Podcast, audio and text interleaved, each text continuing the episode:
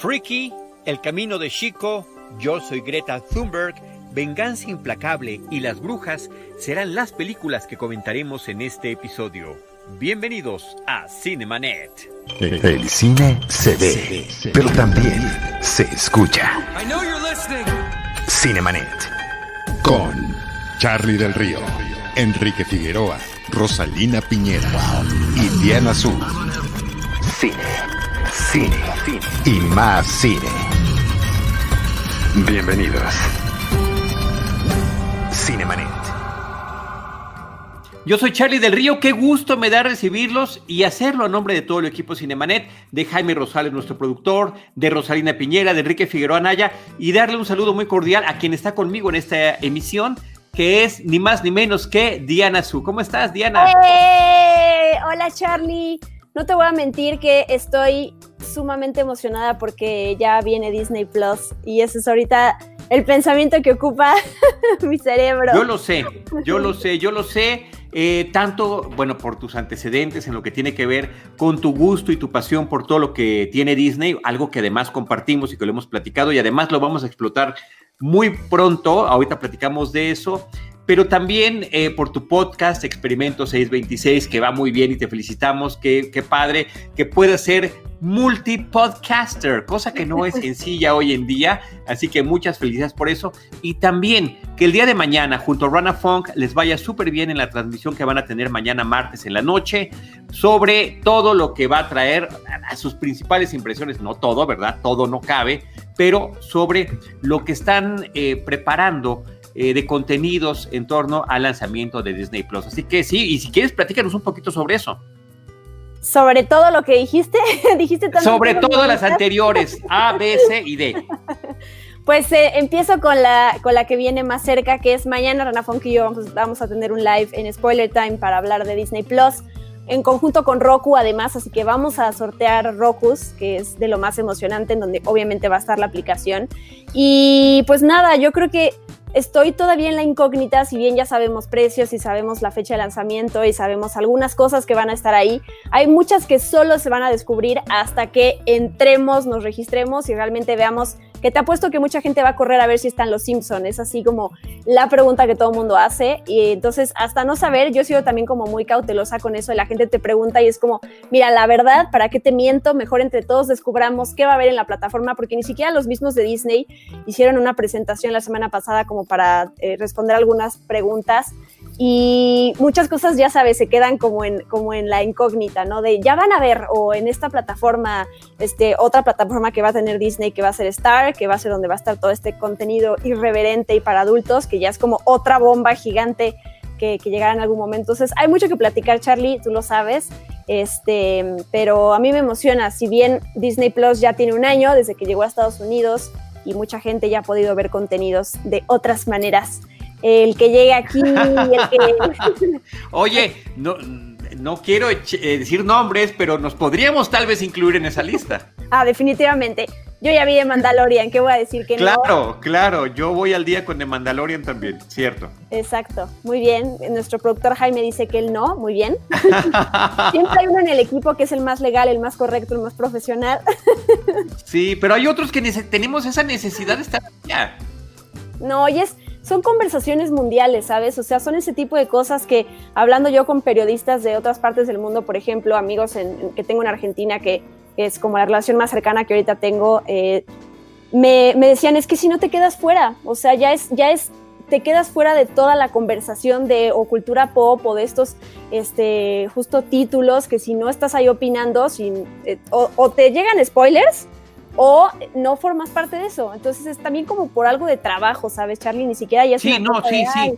Sí, sí, sí. Eh, bueno. A mí también me parece importante subrayarlo. Todo lo que hacemos para poder tener el contenido que es, eh, por supuesto, funciones de prensa, cine comercial, eh, las plataformas de nuestros hogares, los screeners que nos comparten a veces los mismos distribuidores y todo lo demás que hagamos es justamente para poder compartir la eh, posibilidad de, platicar con ustedes sobre lo que hemos visto y lo que queremos que también ustedes vean. Entonces, me parece que eh, en ese sentido, las intenciones y el uso que le damos a todo lo que nos llega es, por supuesto, para poder conversarlo con los demás, con nuestros amigos cinéfilos y seriéfilos que están al pendiente de nuestros espacios. Wow, Jaime ya puso ahí una nota de spoiler time, muy bien con todo el contenido. Excelente. Oye, pero sí, eh, lo de, lo de los Simpsons es un súper tema. O sea, inclusive se trataba de comparar lo que ya había, porque, por ejemplo, en España ya salió desde hace algún tiempo Disney Plus y qué es lo que tenían. Y bueno, parece que tienen colecciones. Ya lo veremos. Estamos a un día, estamos en el día previo. Cuando escuchen este podcast eh, en el formato RSS, seguramente ya sabrán todo lo que hay y todo lo que pueden ver. Pero ciertamente vale mucho la pena eh, ingresar directamente a la plataforma ya ver además, porque hasta ahorita ni siquiera tenemos eh, las, eh, las apps todavía disponibles, ¿no? A unas horas. Todavía no es rarísimo, sí, porque mucha gente de hecho me ha escrito para decirme, oye, ¿por qué en, donde yo vivo todavía no está disponible la app o en tal, no sé, este, en mi, consola de videojuegos o la computadora o lo que sea? Y sí es chistoso que lo van a liberar en el, en el segundo en el que Disney se lance, bueno, Disney Plus. Este, pero yo creo que además de todo el contenido que estamos esperando a ver qué sí va a estar y qué no, también es como toda esta parte de, mm, estos eh, disclosures que ya salen con cada película que pueden tener temas controversiales con respecto a racismo y ese tipo de cosas que ya te aparecen en las películas, este como mensaje de todo esto tiene un, como un contexto histórico diferente y ese tipo de cosas que también se me hace interesante analizar, ¿no? Más allá de qué se puede ver y qué no, y ir, ir descubriendo esas joyitas que van a estar ocultas, es también como el funcionamiento de la plataforma técnicamente hablando, este, todo eso creo que está padre analizar y yo, o sea, yo ya estoy lista, Charlie, así no voy a dormir hoy para poder tenerla estudiada de principio a fin y contestar preguntas de la gente, que es lo que importa, y quien ya no tomó la oferta pre-lanzamiento, pues ya. ya, se acabó la oferta, ya fue.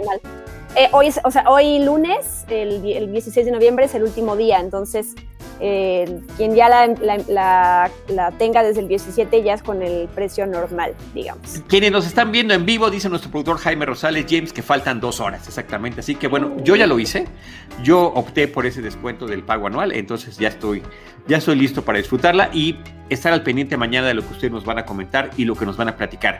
Antes de entrar en el tema de cartelera, que es otra cosa también, Diana Su, que queremos estar retomando en Cinemanet, hemos estado hablando a lo largo de estos meses tan complicados que han sido, con cines cerrados, con cines que abren poco a poco, no en todos los estados de la República tenemos, seguimos platicando de lo que hay en plataformas, seguimos platicando con directores, seguimos haciendo muchas de las cosas que realizamos en Cinemanet desde hace tantos años.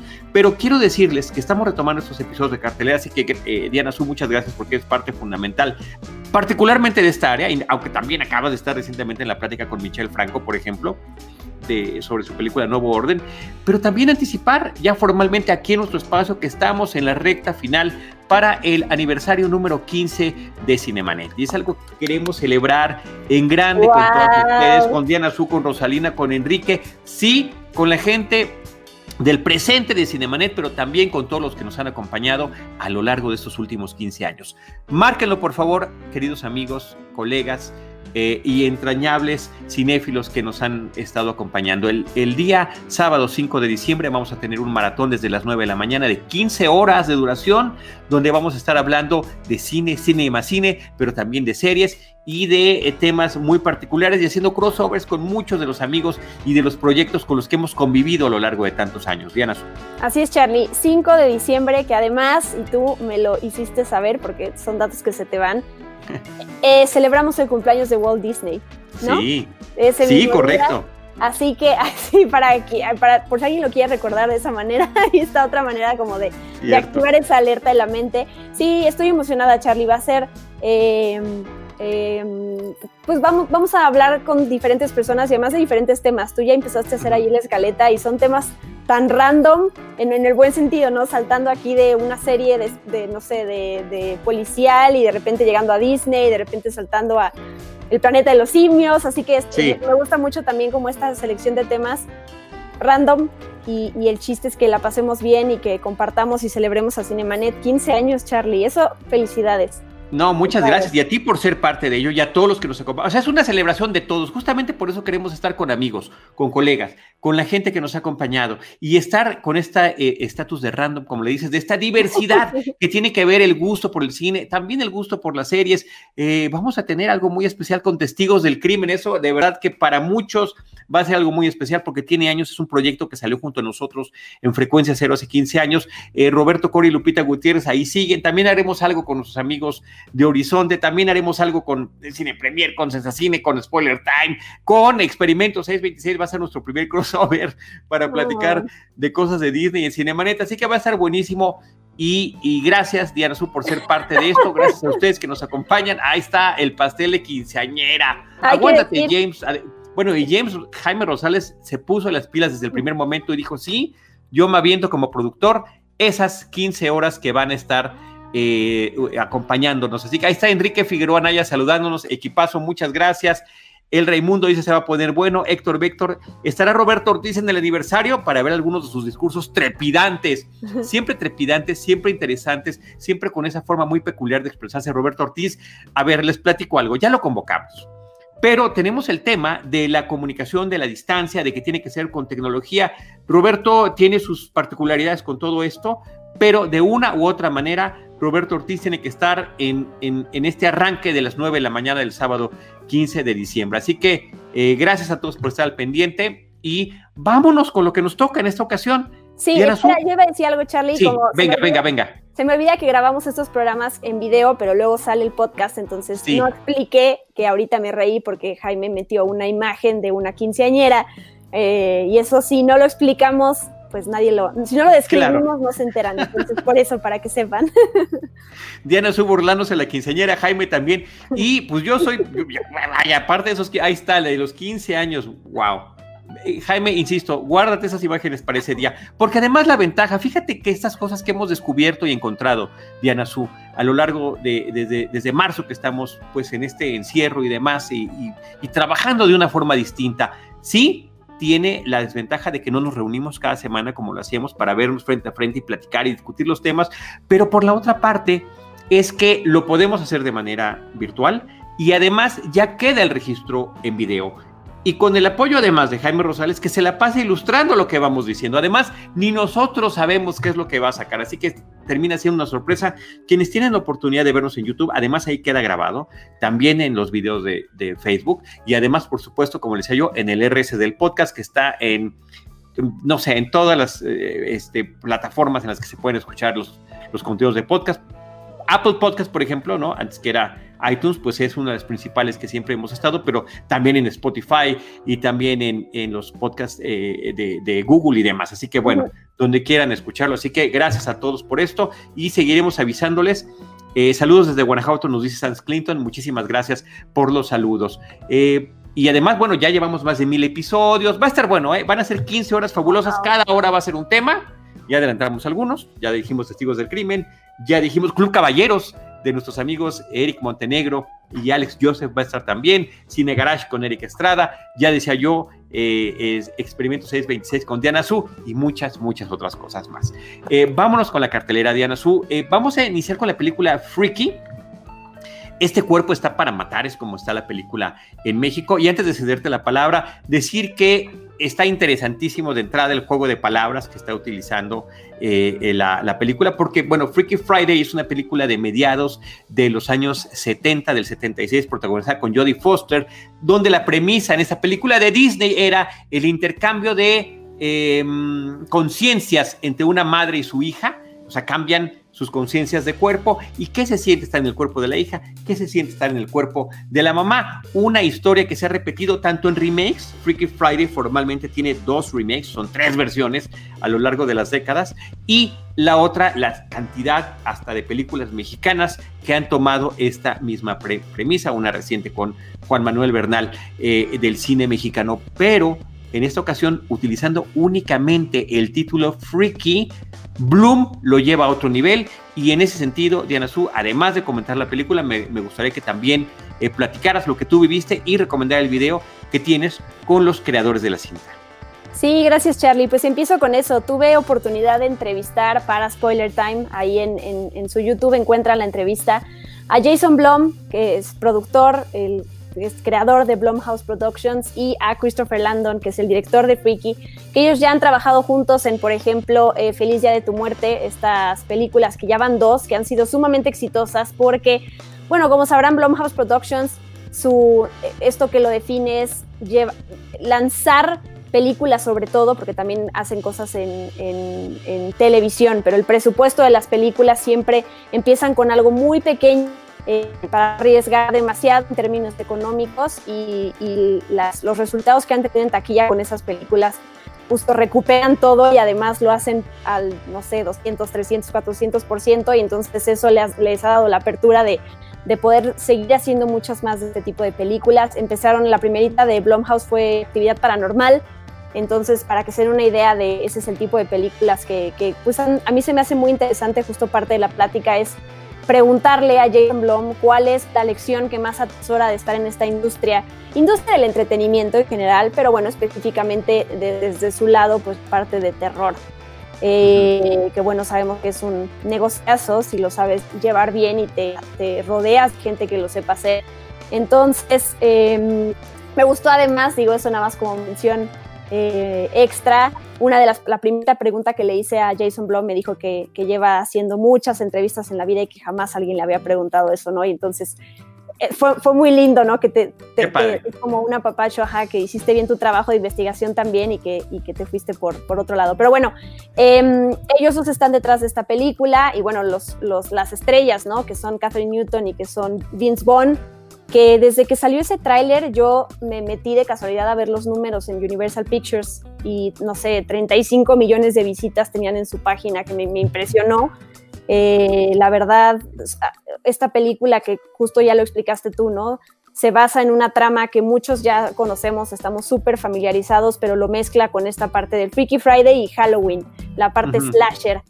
Y mm, a mí, Charlie, me, me gustó la película en general.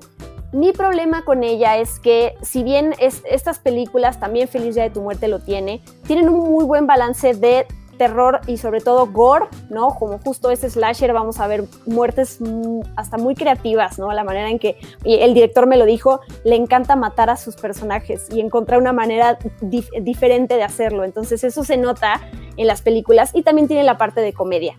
Entonces, ese balance es muy disfrutable. Para mí en Freaky ese balance se pierde, más sobre todo al final, y se termina siendo una comedia, ¿no? Como una comedia muy, muy como muy, muy rosa en el, dentro de ese universo de sangre y de asesinos. O sea, se me hizo como, como muy predecible y eso a mí me decepcionó un poco del final. Pero bueno, creo que independientemente de eso, em, el principio te digo que cuando juegan con esta creatividad y las muertes y cómo deshacerse de personajes es muy disfrutable para quienes les gusta eso del género, ¿no? No, no quiero que, que que, que, se piense de otra manera, ¿no? Sino en la ficción. Y eso, ¿no? Creo que la película me gusta también como recordatorio de que se pueden usar estas tramas ya conocidas, pero con que le des un giro, se puede hacer una historia diferente y se pueden aprovechar las historias ya conocidas de una manera diferente, ¿no? Porque quien piense que luego las cosas, todo en la vida ya fue contado de alguna u otra manera, se puede darle la vuelta a, a todo y, pues nada, creo que Christopher Landon y, Jason Blum, me lo dijeron también en la entrevista, han encontrado entre ellos dos una gran mancuerna, o sea, esa mancuerna que tú dices, lo que el otro quiere hacer, yo lo voy a financiar, ¿no? O sea, como ahí, se nota ese grado de admiración entre ellos y comodidad también de, saber que, eh, como que lo que yo te aporte, sabes que te sirve y vamos a generar dinero y al mismo tiempo este, pues nos va a hacer bien a los dos. Y pues eso, ese es mi comentario. Eh, al margen, yo no soy muy fan de Catherine Newton, la verdad no me, no me ha convencido en los diferentes proyectos que la, que la he visto, no le creo lo suficiente, pero bueno, aquí me gustó, creo que, creo que le queda bien el papel. Muy bien, y sobre todo, insisto yo, lo dije desde el principio, antes de, pasarte la pelota, Diana Su, el simple hecho de tomar una premisa que ya ha estado extraordinariamente manoseada para bien y, y para mal, con distintas eh, tonalidades que le brinden este twist y, además tramposamente conservar parte del título, ¿no? Le dijeron, pues es freaky, esta simplemente, y, es la única conexión que tiene formal con el resto de las películas que han tomado ese, ese tema. Así que eso está, eso, eso es lo que me gusta de esta propuesta y reitero la invitación para visitar tu canal de Diana Su para que puedan checar esta entrevista con eh, Michael Blum y también con Christopher Dano, que es el director de la película. Jason, Blum. Michael como de Michael Myers, está bien. Sí, este, todo, todo se agolpa en mi mente. Insisto, rumbo a este 15 aniversario, de repente todo llega al mismo tiempo.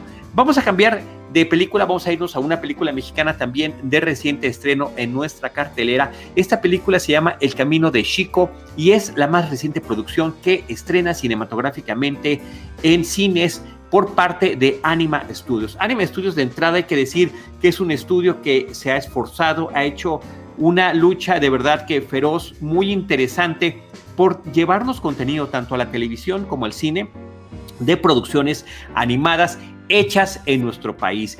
Pero no solamente eso, sino que siempre han tratado de tener esta constante, eh, eh, no en todos los proyectos, eh, porque inclusive ellos hicieron la versión de Don Gato y su pandilla, la versión, cinematográfica, que es también otro tema para platicar si funciona o no funciona y demás, pero, pero sí de, de, tratar de mantener la... Mm, de retratar, de revalorar, de reinventar en, en su narrativa audiovisual valores mexicanos lo han hecho muy bien en el caso de las leyendas. En el caso de las películas de las leyendas, eh, cuando uno está pensando en qué vamos a llevar a ver a las bendiciones, ya ves que ahora sí se les dice a los pequeños.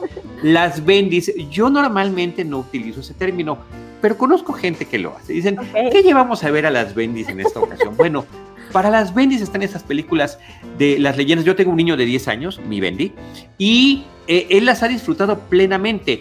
Eh, le gusta que sean de fenómenos paranormales, de susto, de época, que estén relacionadas con leyendas y algo muy padre que tienen esas películas, que ya van varias, que es que el, personaje principal va creciendo a lo largo de los años. O sea, hay esta, esta consecuencia que tiene el desarrollo de su vida. Está muy padre. Creo que en el caso de mm, El Camino de Chico están retomando todo esto y en esta ocasión eh, la anécdota es para eh, retratar pues esta, eh, una situación que además está más vigente que nunca y la veremos ahora en otra de las películas que vamos a ver en un documental, sobre cómo afecta la industria, la explotación de la tierra a la naturaleza. Es una cinta que empieza en un pequeño poblado idílico, muy bonito, colorido, donde prácticamente todo el mundo se lleva bien, vemos a gente de todas las edades, nuestro personaje principal será una niña eh, eh, pequeña que nos va a ir guiando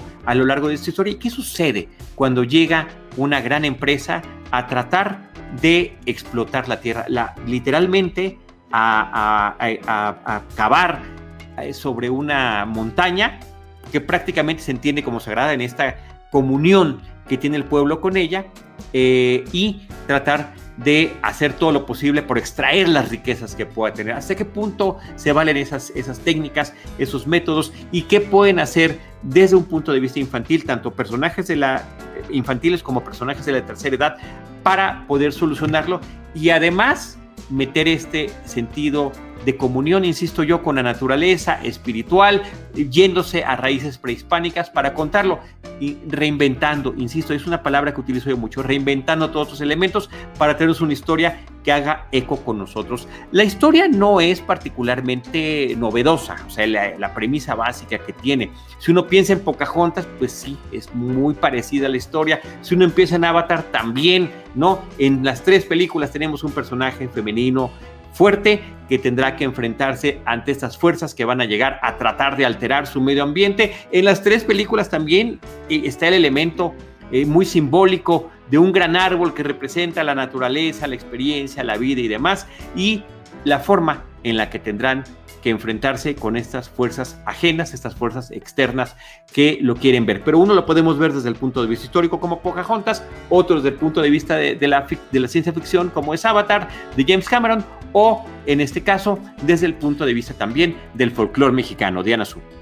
Sí, híjole, mira, yo no he visto las películas de las leyendas, tengo que empezar diciendo esto, así que no, eh, digo, no, no, no, puedo comparar por ese lado. Eh, si bien no lo he hecho, sí celebro, porque sé que existen y sé eh, además el... Sí, ah, bueno, ¿sabes qué? Sí he visto, Charlie, para poder hablar de algo de Anima Studios, todo lo de Huevo Cartoon.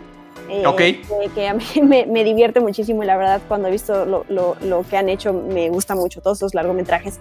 Pero bueno, no puedo comparar el camino de, de, Hiko con estas películas de, eh, de, las leyendas, solo quería decir por, para que sepan de dónde viene mi perspectiva.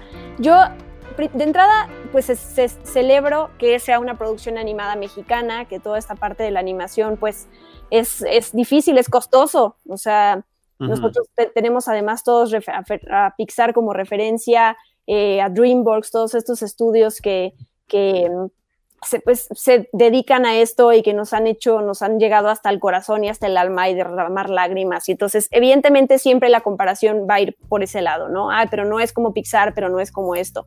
Y me pasó con Ana y Bruno, que es una película que a mí me gustó, si bien me perturbó, porque es una película que también tiene cosas ahí terroríficas.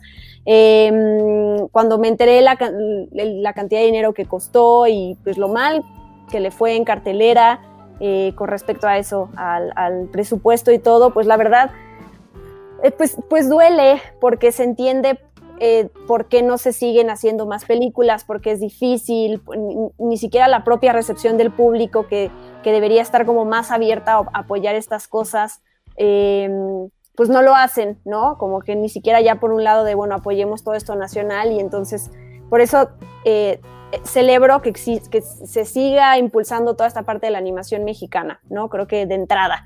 Ahora, em, creo que en específico el viaje de, de a que te iba a decir, vi, yo vi, hablé en mi video de estrenos la semana pasada de la película y siempre dije Chico, Chico, Chico, y ya al final en el tráiler dice como el camino de Jico, entonces ya me quedó grabadísimo que lo había yo dicho mal todo el tiempo, entonces ya por eso ahorita ya me redimí, ya lo dije bien, Jico, el camino de Jico como México.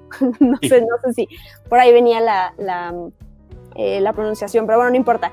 El chiste es que eh, creo que la película tiene sus aciertos, todo este mensaje, todo esto de, del el pueblo y la naturaleza y cuidar los recursos y las corporaciones que vienen y te arrebatan todo porque solamente piensan en, sus, pues en su futuro me gusta, creo que sí hay ciertas cosas que rescatar de la película. A mí lo que me pasa con el viaje de Jico es que yo no logro, no logré conectar con los personajes, ¿no? Creo que eh, siento en mí esa barrera de, eh, del personaje, de ver su sufrimiento, su preocupación y no poder conectar con ella. Eso es lo que a mí me pasa con, me pasó con esta película. El, yo amo a los animales y entonces cualquier animal que sale, en este caso Jico, tan tierno, este personaje leal, en este caso, como que sería un personaje con el que yo enseguida me, podría relacionar y sí me, me, costó eso. Y no tiene que ver con la animación y no tiene que ver con la historia. Creo que el desarrollo de los personajes también, no sé, se queda, se queda para mí como corto, ¿no? Y eso hace que entonces no me, no me involucre tanto en la, historia para vivirla con todo esto, porque aquí estamos viendo eh, una imagen de, algunos personajes que salen en la película que son maravillosos, hay un tlacuache por ahí, hay un, no sé si hay un venado o ciervo, no, no sé qué tipo. Ah, un, conejo, además el tlacuache con la voz de Alex Lora, ni más ni menos, ¿no? Claro. Y entonces son criaturas maravillosas y los colores que tú decías hace rato, tiene, tiene todo pero para mí esta, esta parte del poder conectar, o sea, ya emocionalmente hablando, a mí no, no, no, no hace, no conecta conmigo, pues eso es lo que me pasa con esta película. Sí, eh, el, perro además es un solo Sprinkle, que es importante decirle, un perro además nativo de México y tiene esta eh, diversidad de voces que van desde Verónica Castro, Enrique Guzmán, el hijo del santo, Elena Poniatowska, ya mencionaba yo Alex Lora, Paulina Rubio, Lila Downs y Alex Lora también ponen canciones, pero estoy de acuerdo contigo, el problema de la película termina siendo la, narración de la historia, eh, la forma en la que podemos conectar con los personajes, en los que vemos las diferentes decisiones que tienen que tomar. Si bien, por supuesto, es muy interesante lo que plantean, insisto yo, si no bien novedoso, siempre relevante, eh, me parece que donde y además tenemos las voces, tenemos la animación, tenemos todo. Lo que falta es la historia, que la historia esté perfectamente mejor concebida, más interesante, de mejor ritmo y demás, que, definitivamente creo que es el lado flojo de esta película y, de muchas otras, ¿no? Y también además mencionar, eh, Anime Studios eh, son los que hacen las leyendas y que han hecho El Chavo en la tele, El Chapulín Colorado y demás, y Huevo Cartoon es el que hace las de las películas de huevos, nada más para hacer esta, esta diferenciación de las empresas que estamos comentando. Pero bueno, es una opción para las bendis, las famosas bendis que mencionaba yo hace ratito, eh, y con todo este contexto que finalmente resulta interesante y que nos puede acercar y servir como vínculo a las películas de las leyendas que, como mencionaba yo hace ratito, creo que funcionan mejor. Inclusive, dentro de Netflix está la serie de las leyendas. Que, eh, eh, que, también es parte de lo que produce Anime Studios. Así que bueno, pues ahí está lo que nos trae Anime Studios a la cartelera cinematográfica de Anazú en estos días de encierro para los pequeños y para la familia. Y por otra parte, también hay que mencionar eh, que está de estreno el documental eh, Yo soy Greta Thunberg. El título original es únicamente I am Greta, ¿no? Creo que aquí en México le ponen Yo soy eh, Greta Thunberg para no confundirla, no sé, con Greta Garbo. O sea, no tengo idea por qué ser tan específicos a la hora de la hora de ponerle este título. Pero bueno, e, es un documental que recopila desde antes de que propiamente inicie este movimiento que esta niña europea hace en su ciudad allá en Suecia, en Estocolmo, para eh, poner la atención que ella considera una niña, en aquel momento una niña de 15 años, eh, para eh, el, el, tema del cambio climático. Y la forma en la que, y lo narra en la película, a partir de un documental que le pasaron en la escuela sobre pues cómo se están derritiendo los polos, cómo están sufriendo los animales, cómo hay incendios, cómo hay inundaciones y, ella no puede creer que los adultos no estemos haciendo nada al respecto. Sí, es, creo que hay, hay, hay, muchas cosas que surgen a partir de este documental. A mí, a mí me gustó Charlie. Yo de entrada conocía a Greta a partir de esto viral, este video viral que salió de ella hace dos años, justo cuando empieza esta huelga afuera del Parlamento sueco. y, yo sí formaba parte de ese grupo de personas, que me imagino que son muchas, que no sabían en realidad nada de ella, ¿no? Que sabían que era una niña que se volvió viral, eh, que es una adolescente y que está hablando por los jóvenes y, y pues metida en todo lo del activismo del climático.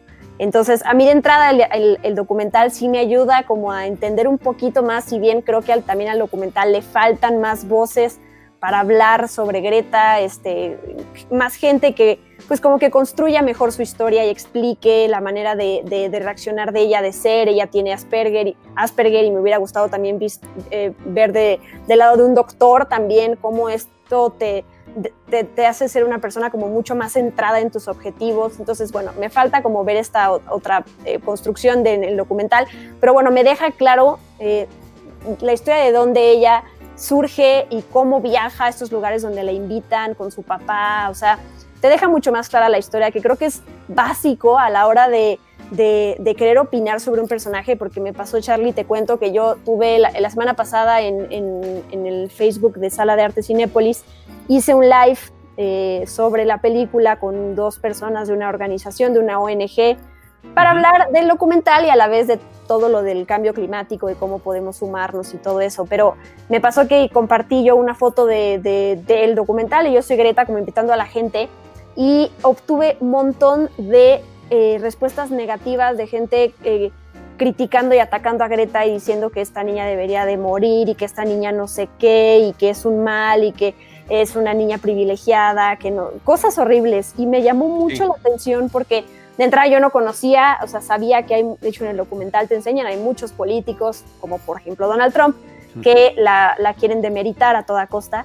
Pero bueno, de parte de la gente me sorprendió mucho como ver tanto odio a Greta. Y creo que es creo que son opiniones válidas. Creo que habrá gente que sepa por qué le causa tanto conflicto Greta o por, gente por qué la siga pero creo que lo importante primero es eh, como informarse en quién es Greta, qué hace, qué propone, cómo piensa, ¿no? Porque es, creo que sí es un claro ejemplo de, atacar a alguien en, mucha gente, no, no, digo que todos, pero sin saber realmente qué es lo que estás atacando y por qué no te gusta la manera de ser de alguien. Entonces, eh, creo que eso lo quería decir.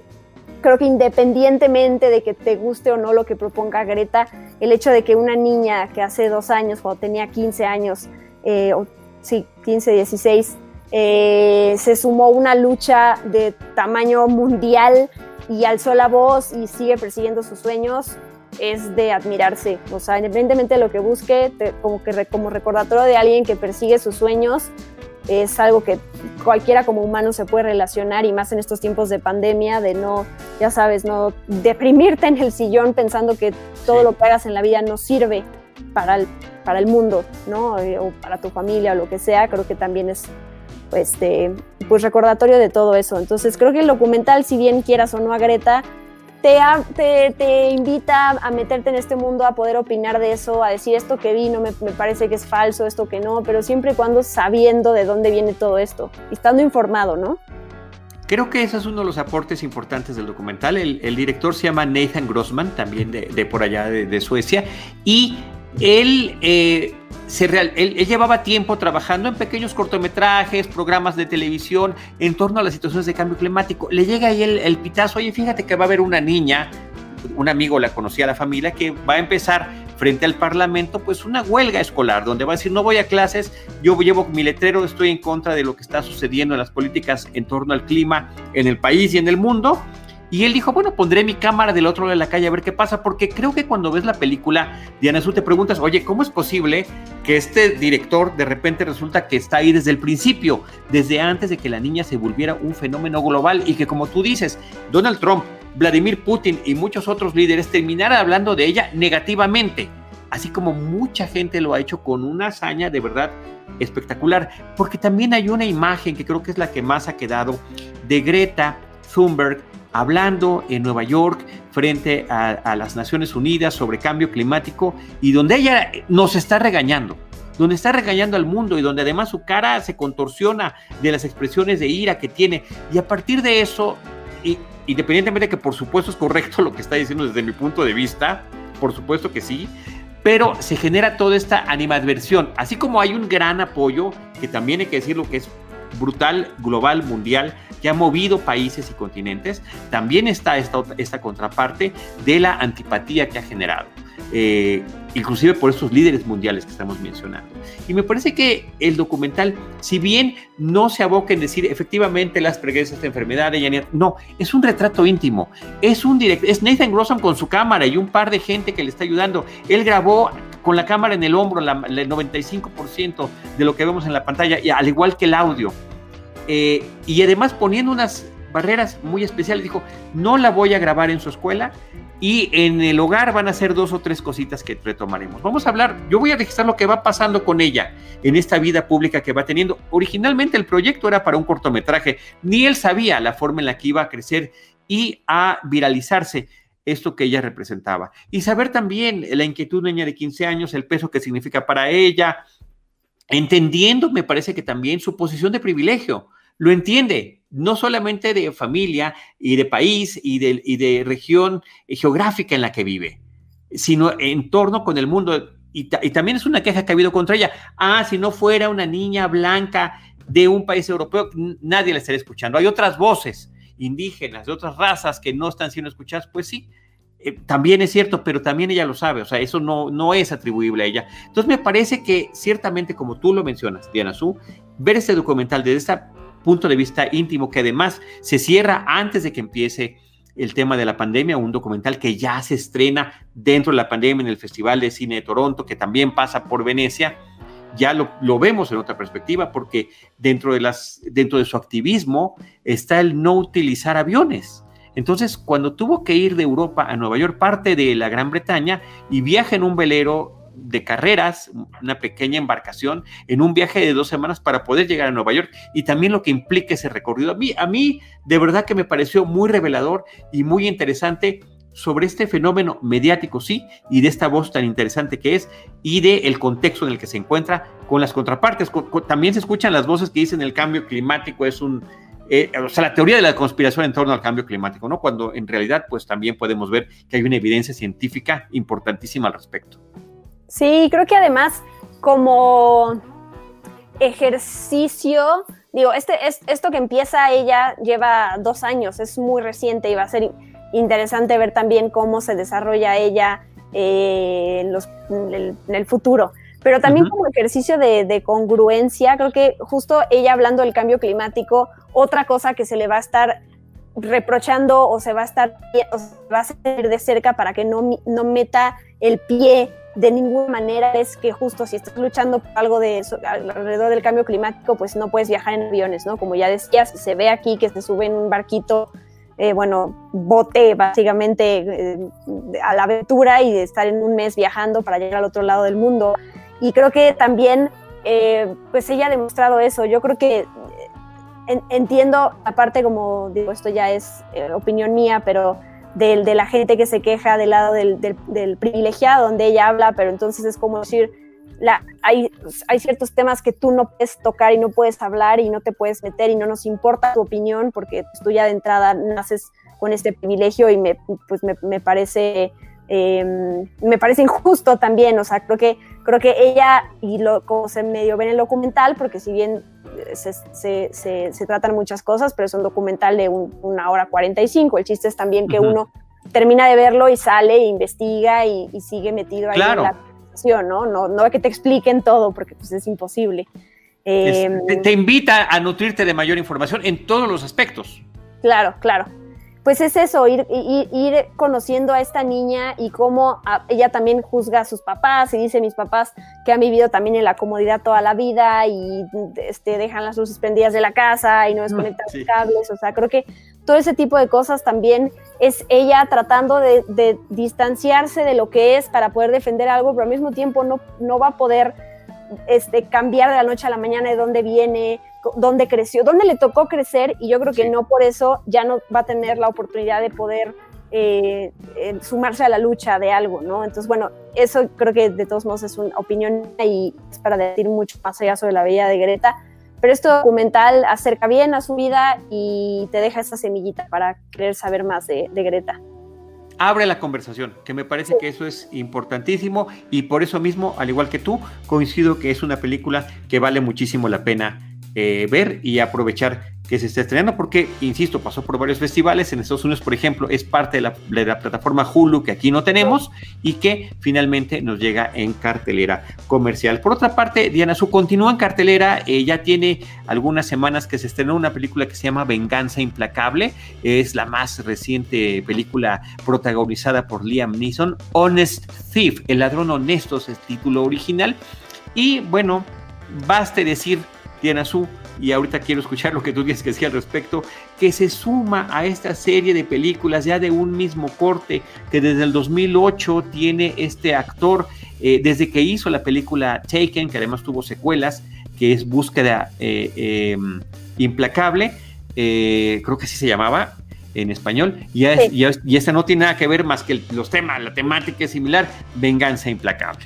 Que además en la traducción directa del inglés, Honest Thief no tiene nada que ver con la traducción, traducción aquí, pero me imagino que con ese juego de palabras de implacable, ya me imagino que lo quisieron relacionar por ahí, no lo sé.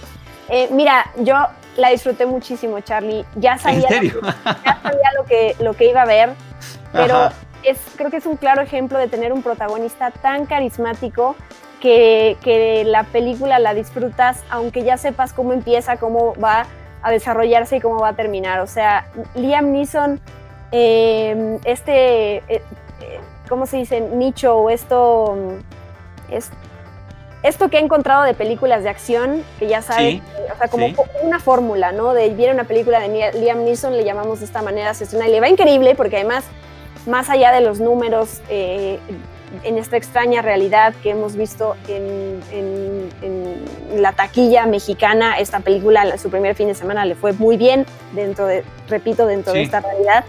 Eh, a mí me, gustó eso, porque yo la, empecé a ver y cuando terminé me dejó con esa sensación de esa feel good movie, pero feel good movie de acción, que mm, pues todo sale bien y, pero ya lo sabías desde un principio, ¿no? Creo que no es una película que, que rete al espectador como con giros, este, como, no sé, como que de alguna manera te, te, te haga sentir que que se te fue de las manos la trama y entonces que en cualquier momento te pueden dar sorpresas. No, aquí ya, o sea, básicamente es como si tuvieras el guion en la mano y, vas siguiéndolo, pero aún así te gusta. Esa fue mi experiencia y creo que tiene que ver con Liam Neeson, tiene que ver también con su coprotagonista, que olvidé su nombre, ¿cómo se llama ella?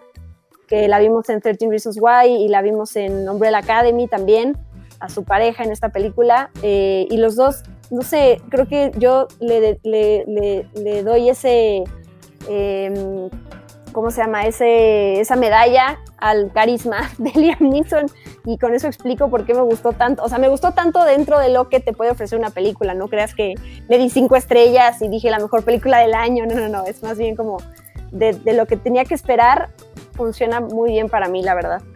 Eh, ella se llama Kate Walsh y también la habíamos visto previamente, porque además creo que ya vamos como en la temporada número 17 de Grey's Anatomy, ¿no? Ella estuvo en el arranque de esa serie, y no solo eso, sino que además de ahí se desprendió una serie que ella protagonizó que se llamaba Private Practice, ¿no?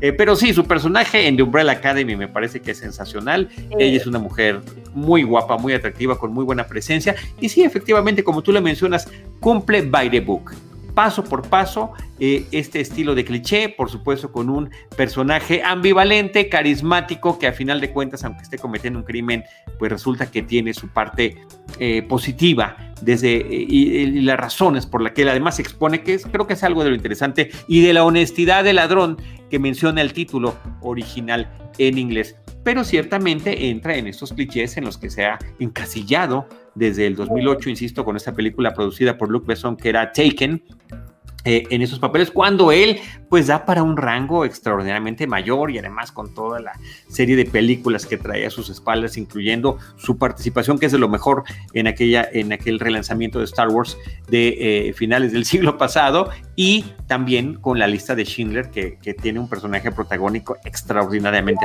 poderoso, Rob Roy y tantas cosas que ha hecho, ¿no? O en Love Actually también tiene un... Love Actually, bueno, tiene una de las mejores historias, y eso que son muchas las historias que están ahí, ¿no? La historia de pérdida, de duelo, cómo llevarlo con su pequeño hijo que también está viviendo eso, pero existe la posibilidad de volver a encontrar el amor.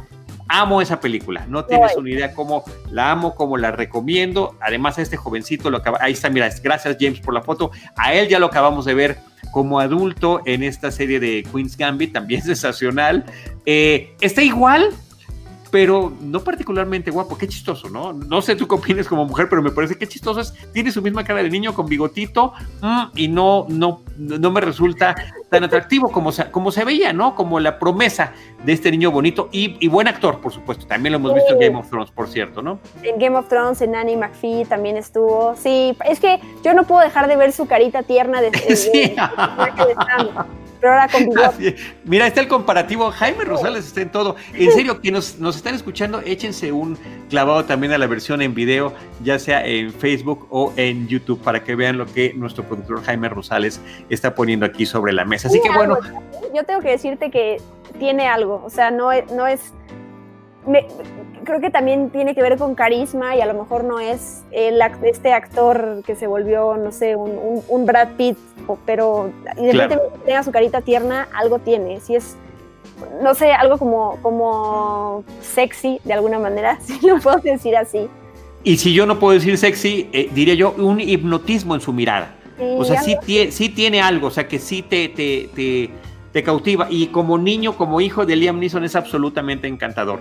Porque también tiene además eh, en esa película de Love Actually que yo tanto recomiendo una y otra y otra vez a lo largo de los años, es eh, esta dualidad que él tiene que manejar. ¿Cómo manejo mi duelo? con la posibilidad del amor que se me está, de un primer amor que se está poniendo enfrente de mí. O sea, ¿puedo yo, merezco eh, amar? ¿No? Qué difícil, ¿no? Y, qué difícil también para el papá entenderlo. creo que, creo que yo lo que quería aportar es, creo que es eh, esta parte sexy de la que hablo es la inteligencia. Creo que es la inteligencia emocional que tienen sus papeles, desde ser este niño chiquito que sabe cómo salir adelante de una situación de pérdida tan fuerte, en este caso de haber perdido a su mamá o en esta la serie de The Queen's Gambit, como esta parte, esta, esta, inteligencia o estratégicamente hablando en el tablero de ajedrez o en la parte emocional de tú y yo no podemos tener este, relaciones, pero yo te entreno, digo, ya me, salgo de otra serie, pero digo, a, otra, otro título, pero creo que es eso lo que me gusta de, de, este actor, que los papeles que elige tienen eso. Tienen eso y, y, esta posibilidad de que su personaje posiblemente tenga que sacrificarse para que alguien más salga adelante, ¿eh? También me parece que podría ser un factor común en estas diferentes películas y series en las que lo hemos visto que estamos comentando. Es cierto. Así que bueno, ahí está, ya nos salimos, nos salimos por la tangente, pero ahí está, Venganza Implacable que continúa en cartelera de Honest Thief, eh, protagonizada por Liam Neeson. Y finalmente, para concluir este episodio, también tiene ya varias semanas, dio mucho de qué hablar, había una gran expectativa, Diana Su, por ver la película Las Brujas de Robert Zemeckis, eh, no nada más por la, historia en la que está basada, sino también porque era remake de una película previa. Sí, porque sale Anne Hathaway. Que yo... Bueno, ya Anne Hathaway, que de una u otra manera, hasta como bruja, luce espectacular. Sí, y eso es lo que a mí no me gustó tanto. Pero son varias cosas. A mí no me gustó la bruja Charlie, las brujas, perdón. Em, de entrada, por, hablando del ritmo, yo siento que eh, si es, digo, comparando la primera, la película original dura, no sé, una hora cuarenta, una hora y media, hasta una hora, esta dura dos horas. Entonces uno dice, bueno, esos 20 minutos o 25 minutos extra, ¿qué te aportan? Yo de entrada creo que nada, ¿no? O sea, creo que son, es, se alarga la trama, o sea, se siente como, no sé, cuando tienes un chicle en la mano y así lo, lo quieres alargar, pero ese, esa tirita que se genera de alargar el chicle no es sólida. No sé si con eso me explico. Sí, eh, claramente. Muy eh, gráficamente. Muy gráficamente, creo que es lo que me pasó, ¿no? Como explicar un poquito más de la historia del niño, eh, su pasado y la relación que tiene con su abuela, todo eso que lo estiran, a mí no me aportó nada. O sea, corto toda esa parte y sigo teniendo la misma película. Entonces, eso de entrada.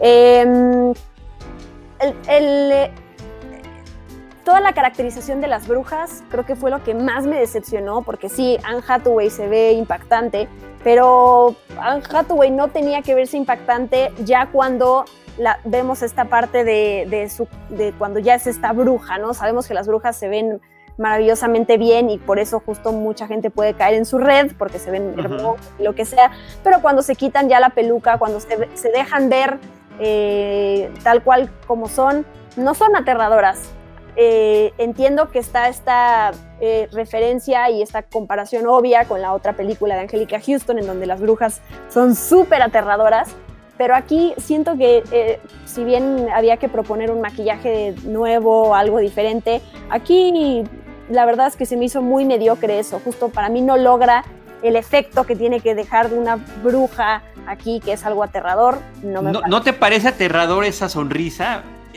De, oreja a oreja, literalmente. me parece aterrador, pero contenidamente aterrador, ¿me explico? ok. o sea, las, otras brujas eran una cosa horrible, o sea, aquí es como, ok, vamos a ponerle granos, pero en vez de dos, en vez de diez granos le ponemos uno, o sea, como todo muy contenido, todo muy, em, eso no me gustó. Y luego creo que entonces si vas sumando estas cosas, bueno, en esta nueva película de las brujas salen tres ratoncitos, que uno de ellos me pareció completamente innecesario, tampoco entendí la ratoncita, la, la mujer, dije, bueno, ¿y este personaje qué me aporta? Entonces como que ya sumando todos estos elementos dije, en ningún momento yo siento que, que esta película tiene su propio encanto eh, para eh, destacar por sí sola. Eso, eso que haga el que haya valido la pena hacer este, este remake es, lo que a mí me pasa, ¿no? Yo justo con todos los live actions que vienen de Disney, em, que siempre me gusta como ser abierta recibir las nuevas propuestas y sacar algo nuevo de, si, bien intentar no comparar porque es imposible no hacerlo, pero sí, ¿qué te dejó esta nueva adaptación? ¿Por qué? Te aportó algo, ¿no? Te aportó la tecnología o te aportó algo que tú dijeras, bueno, no es mejor que la original, pero este, este cambio de historia que le hicieron me, te dejó algo. Y aquí, cero. Y amo a Anne Hathaway, déjame decirlo, pero ya van varias películas de Anne Hathaway que veo que digo, Dios mío, qué horror, Maestras del Engaño y la de Serenity y esta. Entonces estoy un poco, un poco, un poco decepcionada, te escucho decepcionada. Y, una decepción también podría venir también de parte de Robert Zemeckis. Robert Zemeckis que ha tenido una carrera brillante, que nos ha traído joyas increíbles, tanto muy conocidas como Back to the Future, como otras que no se vieron tanto como esta historia sobre el paso de este eh, eh, hombre que cruza las Torres Gemelas eh, ah, en una cuerda. La cuerda y Forrest Gump. bueno, tantas cosas que ha traído. Y que además uno de los elementos que siempre ha aportado al cine, eh, Roger Rabbit, por ejemplo, es el avance tecnológico que él ha necesitado impulsar no que lo haya creado, pero que dice a su gente, por favor, necesito que esto pase en la película para darnos esa, e, esa, esa percepción, ya sea que un DeLorean pueda viajar al pasado o al futuro, o que efectivamente un hombre cruce entre dos edificios que ya no existen, o que se estén abrazando, como nos muestra Jaime Rosales, personajes de la vida real o personajes animados. Todo eso lo ha hecho y aquí yo también me quedo con ese por qué o para qué que tú estás mencionando. No veo el gran aporte ni siquiera mediano y ni siquiera pequeño en torno a esa historia entrañable de Roald Dahl, que qué padre que muchas de sus historias se hayan adaptado en el pasado y en el presente todavía a la versión cinematográfica. Historias para niños, pero que siempre tienen como un twist así medio, medio dark, medio oscuro, que me parece que siempre será un reto para el espectador o para el lector y que en esta ocasión, y ya nos ponía hace ratito, ahí está la cara que yo decía, esa sí impacta, de Ana Sue, esa sonrisa tremenda de Anne Hathaway, pero que efectivamente no se compara con ese maquillaje espeluznante que le ponen Angélica Houston en la versión de 1990, por ejemplo. Eh, Octavia Spencer, que también ganadora del Oscar, multinominada, extraordinariamente querida, mm, me parece que haciendo prácticamente lo mismo de siempre. Chris Rock, que me parece un gran comediante, que me parece muy interesante lo que él aporta como hombre de color, con las quejas que trae, además respetando siempre, eh, insisto, como comediante, el pasado de dónde viene, hacia dónde va. Y aquí también siento que en esa parte, pues no logran aportar algo novedoso. O sea, si no vas a dar algo nuevo, entonces, ¿cuál es la razón de existir de esta nueva película?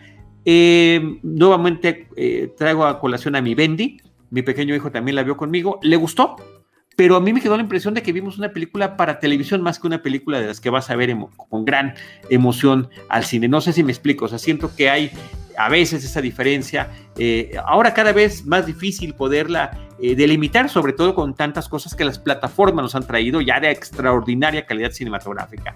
Pero cuando yo digo una película como para tele, es como que pues está bien, está ligerita y para pasar el rato y seguramente un rato después la habrás olvidado. Sí, creo que no, creo que e, estas películas como que la, respuesta lógica de por qué se hacen, pues es porque es para un nuevo público que no eres tú, ¿no? Es como, que, como que, entiendo yo eso, a veces ya lo dijiste tú con tu hijo, ¿no? Le, le gustó ya de entrada. Pero yo sí creo que las, las estas nuevas películas que van para otro público, para que ese otro público conozca otras historias, sí definitivamente tienen que aportar algo más porque la otra generación eh, también va a ir a ver esas películas y también tiene que, quedar satisfecho con ellas.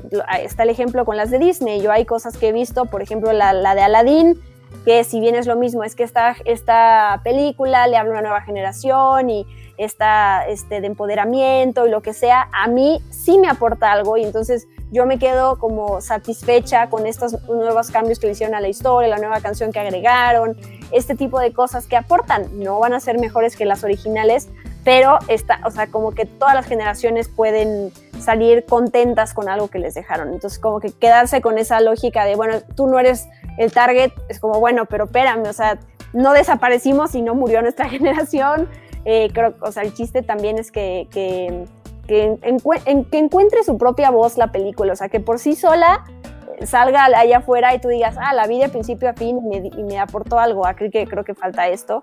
Y mm, ya, creo que iba a decir algo, pero ya se me, se, me fue. Ah, lo que tú dijiste de las películas para la televisión, pues es que creo que eso ya, ya, es un tema que luego lo podemos platicar, pero para mí ya el decir que algo va a la tele ya es algo grande también. Sí, sí. No, por eso hacía, la, hacía la, el, no, el comentario de, que ya con las plataformas ya lo vemos de otra manera. Y desde antes de las plataformas, ¿eh? con canales como HBO, por ejemplo. Con canales como HBO, con toda esta cantidad de directores, actores, productores que vemos que ya le invierten. Sí eh, invierten su tiempo y su dinero y, pues, sus esfuerzos en producciones televisivas, ya sean series o películas. Pero bueno, sí, Stanley Tucci también, que es un actor. Ay, sí, lo, adoro, ¿eh? No tienes una idea del gran cariño que, le tengo como espectador con todo lo que nos ha traído a lo largo de los años. Sí, que aquí hace el papel de Rowan Atkinson, del que yo amo a los dos. Pero bueno, también Stanley Tucci podría ser alguien más y no importa, ¿no? O sea, creo que tampoco los hacen brillar a estos actores, digo, aunque sea él un actor de reparto en esta película, sí, no, no, me, dejó una decepción muy grande. Bueno, pues ahí está. Y, también el otro, el otro tema, ¿no? Cuando, cuando se trata, y ahí está la comparación otra vez, gracias Jaime, cuando se trata de este tipo eh, de películas que son remakes, también la otra está para que la vean las nuevas generaciones también, no porque tenga, en este caso, del 1990 30 años, significa que ya no es válida, por supuesto que siempre lo será, siempre lo será y siempre además viendo su contexto. De acuerdísimo. Muy bien, pues mira, las películas que comentamos, querida Diana Su, en este episodio fueron Freaky, El Camino de Jico, Yo Soy Greta, Venganza Implacable y Las Brujas. Así que muchas gracias a todos los que nos estuvieron acompañando.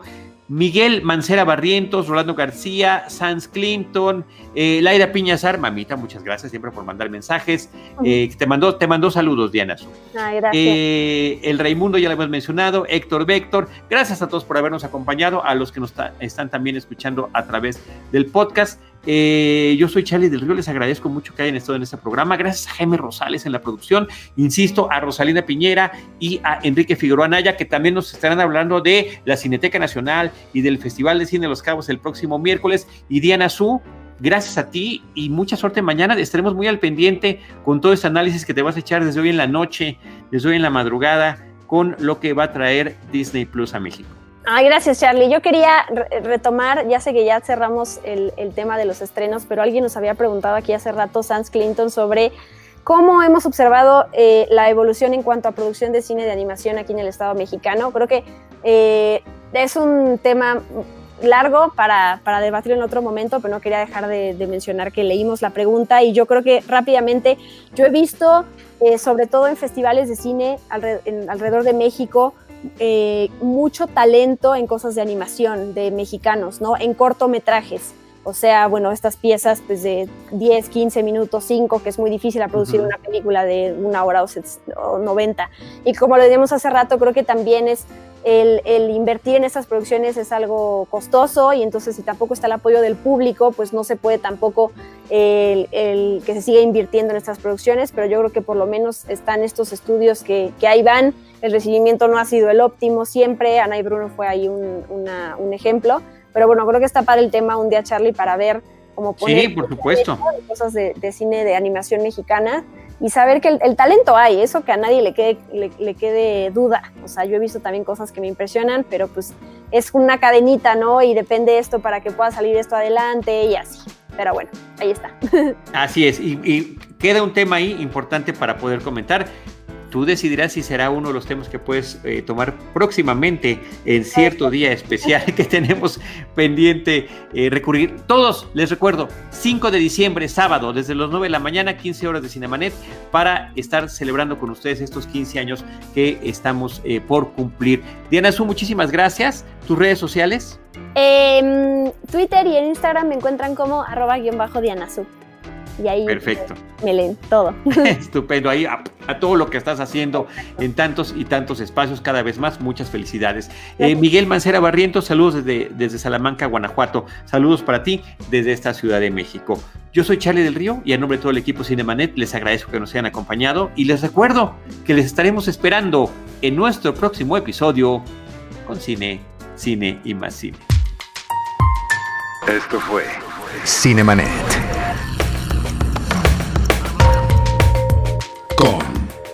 Charlie del Río, Enrique Figueroa, Rosalina Piñera y Diana Su. El cine se ve, pero también se escucha.